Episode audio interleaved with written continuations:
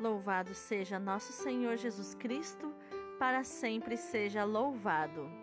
Hoje é terça-feira, 1 de junho de 2021, dia de São Justino. São Justino nasceu na Palestina e se tornou um grande filósofo.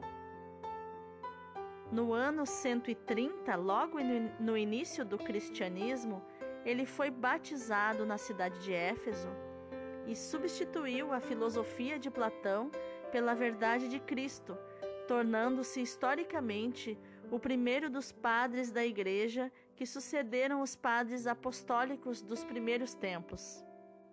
Ele se tornou um grande filósofo cristão, sacerdote e um homem que buscou corresponder diariamente à sua fé em Jesus Cristo pela inveja de um filósofo que não gostava dele, odiava. Ele foi julgado injustamente, foi flagelado por não renunciar a Jesus Cristo e foi decapitado no ano de 167 pelo império de Marco Aurélio. São Justino, rogai por nós. A leitura de hoje é Tobias 2, do 9 ao 14. Eu, Tobias, na noite de Pentecostes, depois de ter sepultado um morto, tomei banho, entrei no pátio de minha casa e deitei-me, junto à parede do pátio, deixando o rosto descoberto por causa do calor. Não sabia que na parede, por cima de mim, havia pardais aninhados. Seu excremento quente caiu nos meus olhos e provocou manchas brancas. Fui procurar os médicos para me tratarem. Tanto mais remédios me aplicavam, mais meus olhos se obscureciam com as manchas, até que fiquei completamente cego. Durante quatro anos estive privado da vista. Todos os meus irmãos se afligiram por minha causa. Aicar cuidou do meu sustento durante dois anos até que partiu para Elimaida. Naquela ocasião, Ana, minha mulher, dedicou-se a trabalhos femininos, tecendo lã. Entregava o produto aos patrões e estes lhe pagavam o salário. No sétimo dia do mês de Distros, ela separou a peça de tecido que estava pronta e mandou-a aos patrões. Estes pagaram-lhe todo o salário e ainda lhe deram um cabrito para a mesa. Quando entrou em minha casa, o cabrito começou a balir. Chamei minha mulher e perguntei-lhe: De onde vem este cabrito? Não terá sido roubado? Devolve-o a seus donos pois não temos o direito de comer coisa alguma roubada. Ela respondeu-me: É um presente que me foi dado além do salário. Mas não acreditei nela e insisti que o devolvesse aos patrões, ficando bastante contrariado por causa disso. Ela então replicou: Onde estão as tuas esmolas? Onde estão as tuas obras de justiça? Vê-se bem em ti o que elas são. Palavra do Senhor, graças a Deus. O salmo de hoje é o 111, 112, versículos do 1 ao 9. O coração do justo é firme e confiante no Senhor. Feliz o homem que respeita o Senhor e que ama com carinho a sua lei. Sua descendência será forte sobre a terra, abençoada a geração dos homens retos. Ele não teme receber notícias más. Confiando em Deus, seu coração está seguro. Seu coração está tranquilo e nada teme, e confusos há de ver seus inimigos. Ele reparte com os pobres os seus bens, permanece para sempre o bem que fez e crescerão a sua glória e seu poder. O coração do justo é firme e confiante no Senhor. O evangelho de hoje é Marcos 12, do 13 ao 17. Naquele tempo, as autoridades mandaram alguns fariseus e alguns partidários de Herodes para apanharem Jesus em alguma palavra. Quando chegaram, disseram a Jesus: Mestre, sabemos que tu és verdadeiro e não dás preferência a ninguém. Com efeito, tu não olhas para as aparências do homem, mas ensinas com verdade o caminho de Deus. Dize-nos: é lícito ou não pagar o imposto a César? Devemos pagar ou não? Jesus percebeu a hipocrisia deles e respondeu: Por que me tentais? Trazei-me uma moeda para que eu a veja. Eles levaram a moeda e Jesus perguntou: De quem é a figura e a inscrição que estão nessa moeda? Eles responderam: De César.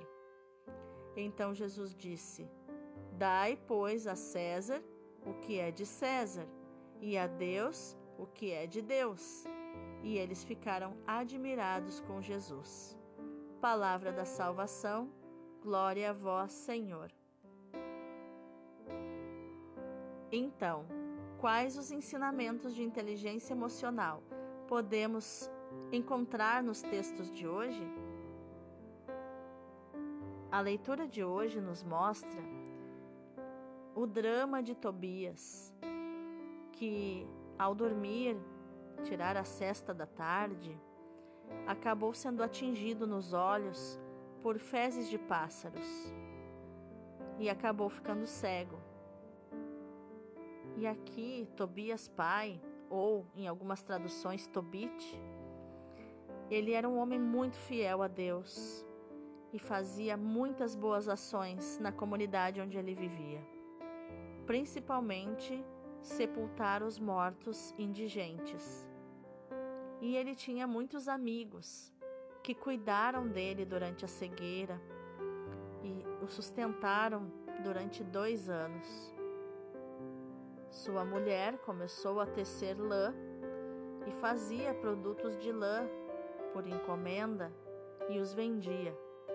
E numa ocasião, os, os patrões é, ou os clientes que compravam a lã, os produtos dela, ficaram tão felizes com os produtos que deram o salário dela, pagaram o salário e deram ainda um cabrito de presente.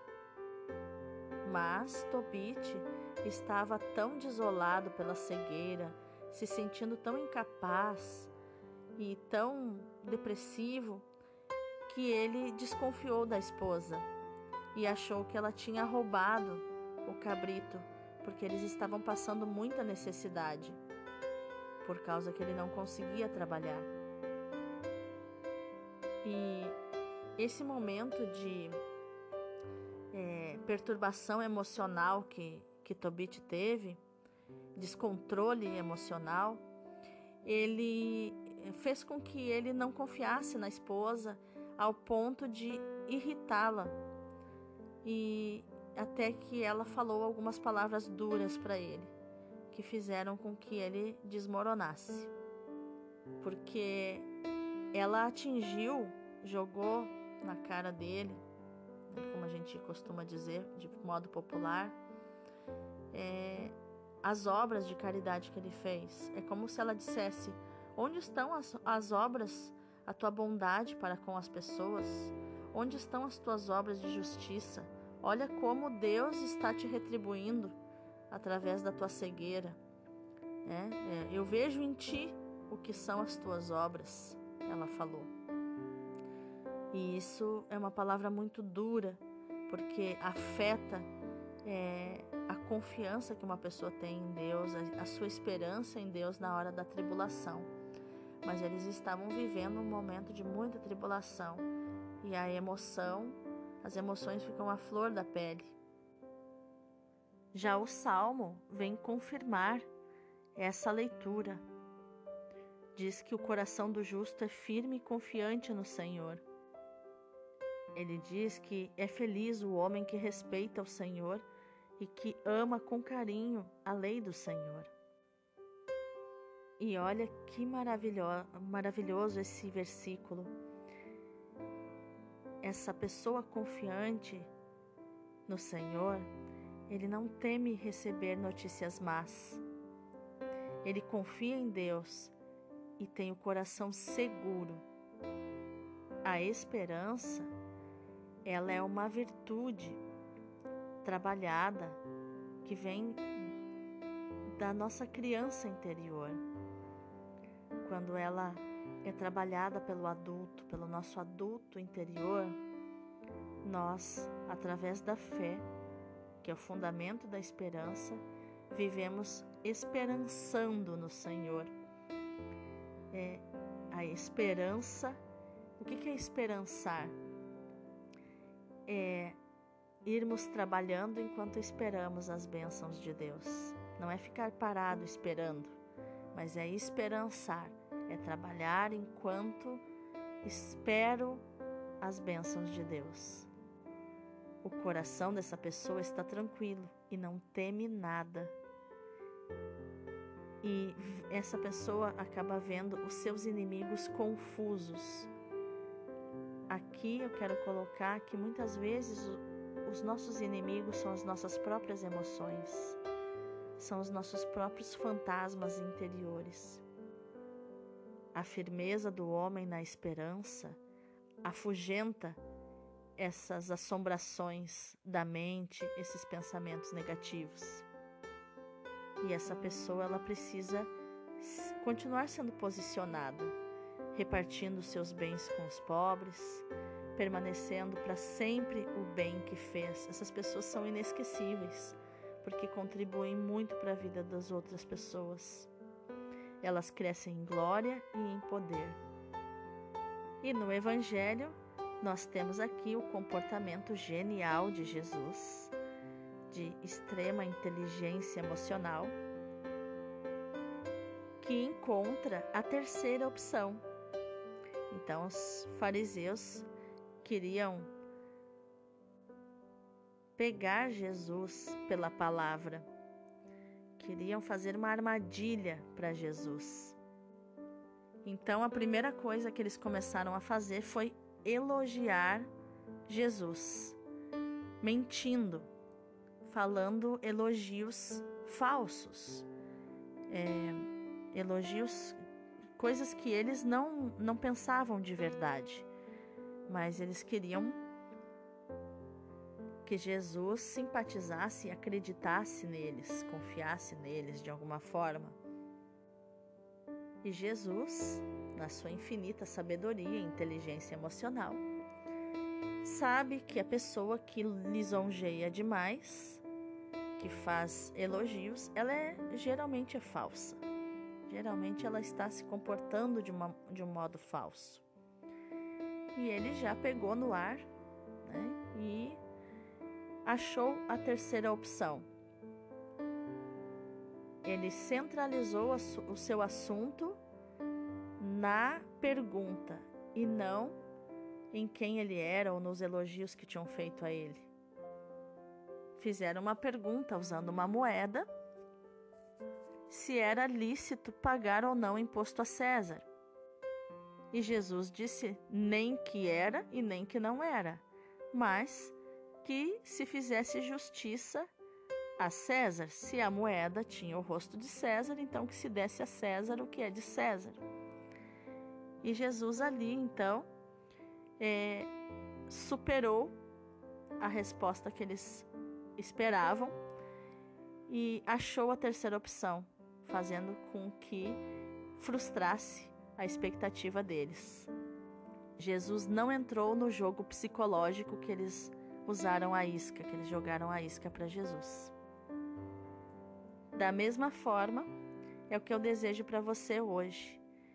Que você não entre em jogos psicológicos, mas que você olhe para as atitudes de Jesus e que elas inspirem você a dar as respostas certas, a ter a palavra certa na hora certa e detectar as armadilhas diante de você para não não fazer isso com as pessoas, para não entrar nesses jogos psicológicos com as pessoas, mas para buscar uma vida de intimidade com aquelas pessoas que vale a pena, aquelas pessoas que estão com os olhos fixos em Deus, porque a vida que é realmente plena é quando nós temos intimidade com Deus e com as pessoas.